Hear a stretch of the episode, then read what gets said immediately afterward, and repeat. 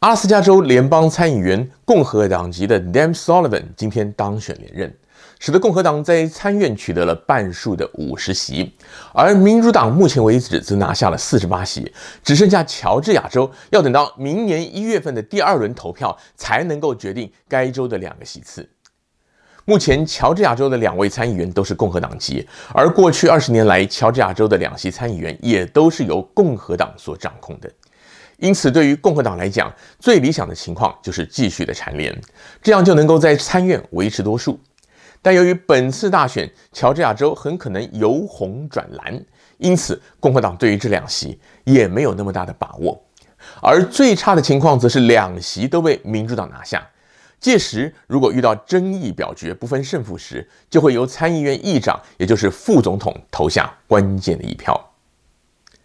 虽然川普总统目前还没有承认败选，川普阵营也在几个州提起了选举诉讼，但是以目前的状况看来，拜登入主白宫的几率远远大过川普翻盘的几率。一旦拜登确定胜选，下届参议院在碰到争议重大法案时，很有可能会由参议院议长，也就是副总统贺锦丽一锤定音。之前我曾经提到过，川普拿下了美国史上第二高，仅次于拜登的总统普选票数，显示川普的政策与政绩的认同度其实很高。民主党不应该漠视川普选民的需要和心声，共和党也势必不会或者说是不敢轻易的扬弃川普路线。因此，下一届的国会在一定程度上还是会出现如同过去四年那样的双方对峙的局面。目前，共和党在参院拥有五十三席，民主党四十七席。就算乔治亚州的两席都让共和党蝉联，共和党也只能取得五十二席，比这一届少了一席。假如两党针锋相对的局面无法改善的话呢，贺锦丽出手的机会可能就会增加了。副总统兼任联邦参议院议长是宪法规定的，但是这个议长只能够主持会议，不能够提案或者参与讨论，并且也只能在表决平手时投下关键票。而在实务上，副总统也不会经常的主席参院大小会议讨论，而是委托其他参议员代劳。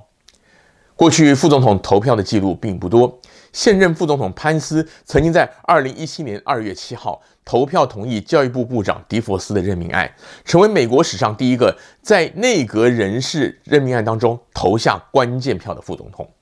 此外，潘斯也曾经投票赞成共和党提出的以新的医疗健保法案取代奥巴马可负担健保法的动议。